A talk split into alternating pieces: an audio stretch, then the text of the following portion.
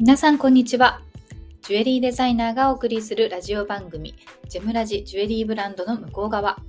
この番組は私杉村萌実が商品のその先にあるものづくりの背景やアイデンティティをシェアしていく番組です。え今日はですね今年はピンクが気分ということで、まあ、ちょうど今コレクションシーズンでですねあの秋冬のコレクションが始まっておりましてやっと春物が着れるじゃないかというところなんですけれどもねあのアパレル業界の方たちはいち早く、えー、チェックされている、え、ところで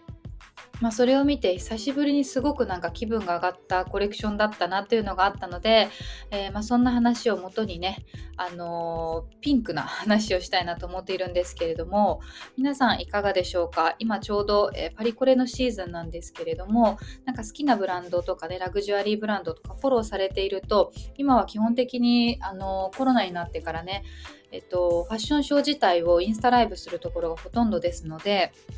の何かねあの見たっていう方もいらっしゃるんじゃないかなと思うんですけれども、まあ、その中でも今話題をかっさらっているのがですね、えー、バレンチノが出した、えー、ピンク PP コレクションという、まあ、この秋冬のコレクションでして、えー、概要欄にね貼っておくので見ていない方はあの防具のあの紹介ページとかあと YouTube のファッションショーのねそのものの YouTube 動画とか見ていただきたいなと思うんですけれども、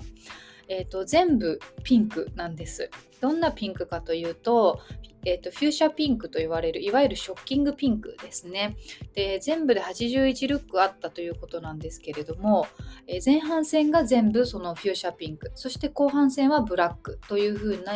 あの構成されていてあのそれがですねあのピンクだけなんです。つまりその他の差し色とか一切入れていないんです、えー、なのでそのテキスタイルのその素材感質感とか、えー、それかもちろんデザインやフォルムとか、あのー、そういったものでの差はあるんですけど基本的に全てが、えこのショッキングピンク。そして会場もステージも全て同じピンクと。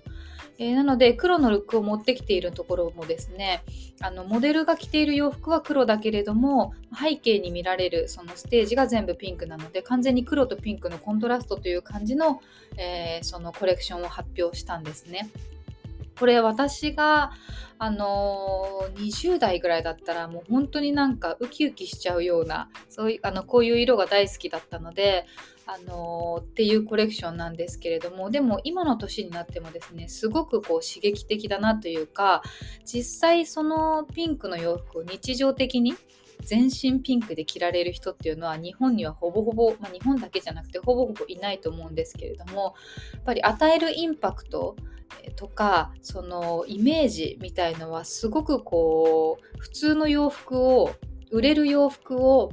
えー、紹介するものよりも圧倒的に高いなというふうに感じたんですね。やっぱりその毎シーズンあのここのブランドがもう話題をかっさらったぞみたいなのがあってですね、まあ、今シーズンはこのバレンチノなんじゃないかなという思うぐらい、えー、すごくすごくインパクトのある、えー、ショーでした。であの私はこのピンクの色っていうのはですねあの例えばプラスチックでショッキングピンクとかでも何にも魅力を感じないんですよ。でも例えば、えー、シルクサテンのフューシャピンクとかシルクシフォンのフューシャピンクとかツイードのピンクとかやっぱりそういうなんかちょっと何て言うのかなテキスタイルとしての質感素材としての質感があってこのぐらいビビッドな色が出てくるすごく可愛いなと思うしやっぱりそこに例えばビーズ使いだったり刺繍だったりレースだったり、えー、そういうのも組み合わさってくると、まあ、本当にあのー、可愛い以外の言葉が出ないですよね。で私がねこのコレクションを見て一つあのやっぱりどうしても頭の中で天然石にスイッチしてしまうんですけどあのそれで思い浮かんだのがまず合成ルビーのピンクと、えー、それからですねどのくらい前ですかね私は会社員だった頃とかだと思うんですけれども一時、えーと、ピンク紫それからえーと、ブルーみたいな感じのあの辺の色に、まあ、どぎつ色に染めたあのメノウが流行った時期があったんですよね。でスライスアゲートをそのまま染めて、ま、そのままアクセサリーにも使っちゃうみたいなものが時流行ってましてどこのブランドだったか忘れてしまったんですけどジバンシーとかサンローランとかなんかそうその辺だったような気がするんですけどもうすごくでっかい、えー、スライス目のをそのままネックレスにしちゃったみたいなこれはやばいんじゃないかなやばい方の意味でのやばいんじゃないかなって思うような、えー、ものが出るくらいですね。そういうのが流行った時があってやっぱりあの、まあ、ファッションはリバイバルというかね、まあ、そのタイプの天然石ってかなり今今は下火になっているので、まあ、ミネラルショーとかを見ていてももうなんかセール価格で売られてしまっていたりとかね するなというのが正直なところなんですけれどもなんか今年はなんかそれが気分だなというふうに、感じています。で、まあ、私自身が今やっているブランドはかなりその天然石のナチュラルな要素をあのが魅力になっているので私がいきなりピンクに染めた目のとかをやったら お客様はびっくりしてしまうかもしれないんですけれどもでも正直なところ10年前15年前とかであれば普通にピンクに染めた目のとか使って作品作りとかしていましたしなんかそういうちょっと何て言うのかな遊び心みたいな、え、ものが今ちょっと足りないなって自分で思っているのでなんか売るためというかうーん今のお客様にも、えー、販売するためとかではなくてですねただ単純に自分が楽しくて作るみたいな感じで、えー、ちょっとやりたいなっていう気分になってきました。でこのタイプの石はですね正直なところあの天然石とか鉱物が好きな方たちっていうのが買ったり身につけたりするのではなくて完全に、えー、ファッションが好きな方たちが、えー、っと取り入れるアクセサリー、えー、素材の中に、まあ、天然石があるみたいなそれがピンクに染まっちゃってるみたいな感じだと思うんですね。え、なので、まあ、私のお客様が欲しいと思うかどうかは全く別話なんですけれどもただ、えー、just for fun としてですね あのそんなのが作りたいなと思って、まあ、ちょうどですね来週が横浜のねミネラルショーがあるんですよねうちもセル社として出店をするんですけれども、まあ、うちから一番近い場所のえーと、会場ミネラルショーの中では一番近い自転車で行けるんで、まあ、頑張れば歩いても行けるのでなんかそこはね気楽に出店しているんですがあのそこでちょっとなんかそんな素材があればちょこちょこっと仕入れをしたりしてね何か作りたいなと思っています、え、なので突然そんな商品が出たらですねあこれのことだなって思っていただければなと思います。でそういえばねそのミネラルショーがもうすぐ始まるんですけれども、えーと、横浜の山下公園の目の前にありますね産業貿易センターというところで、まあ、えーと、横浜というか神奈川県でパスポートが取れる場所なんですけれどもそこの会場の春のミネラルショーというのはですねちょうどツーソンミネラルショーの後に関東圏では一番最初に開催されるミネラルショーなんですね。えー、なので、まあ、その関西も含めれば、えー、一番最初ではないんですけれども関東に住んでる方たちだとやっぱりそこが結構盛り上がるところなのですね、えー、それはその通所通村に行った業者さんが新商品を一番最初に販売できる場所なので、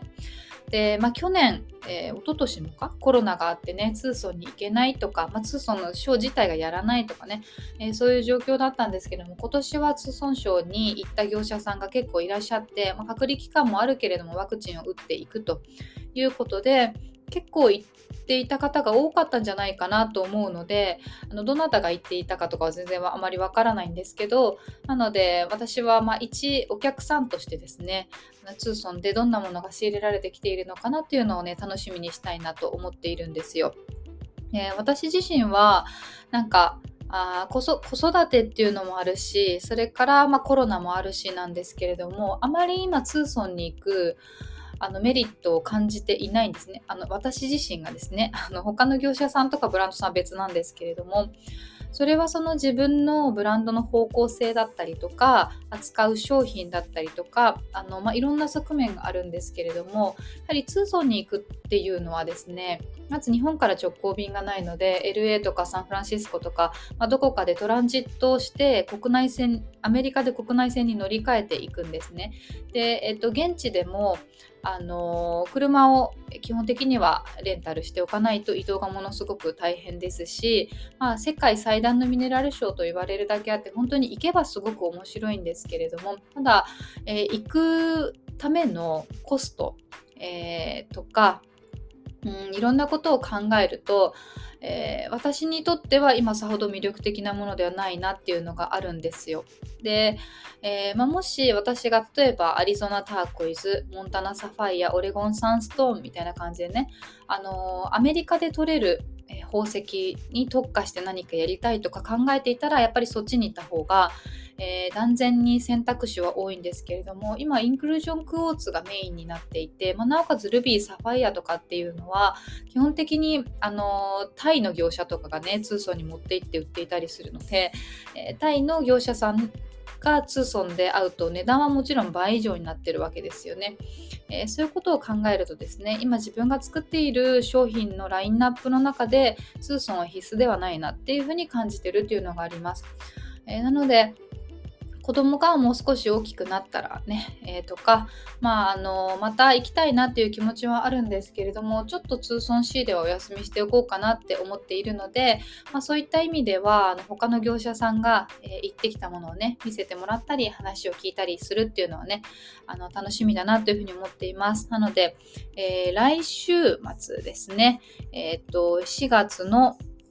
18、19、20金土日で開催しますので、えー、ぜひ、あの興味がある方はですねそちらも来ていただければなというふうに思います。もし私あのピンクの衣装を探している人がいたら、えー、私だと思っていただければ、えー、と思います、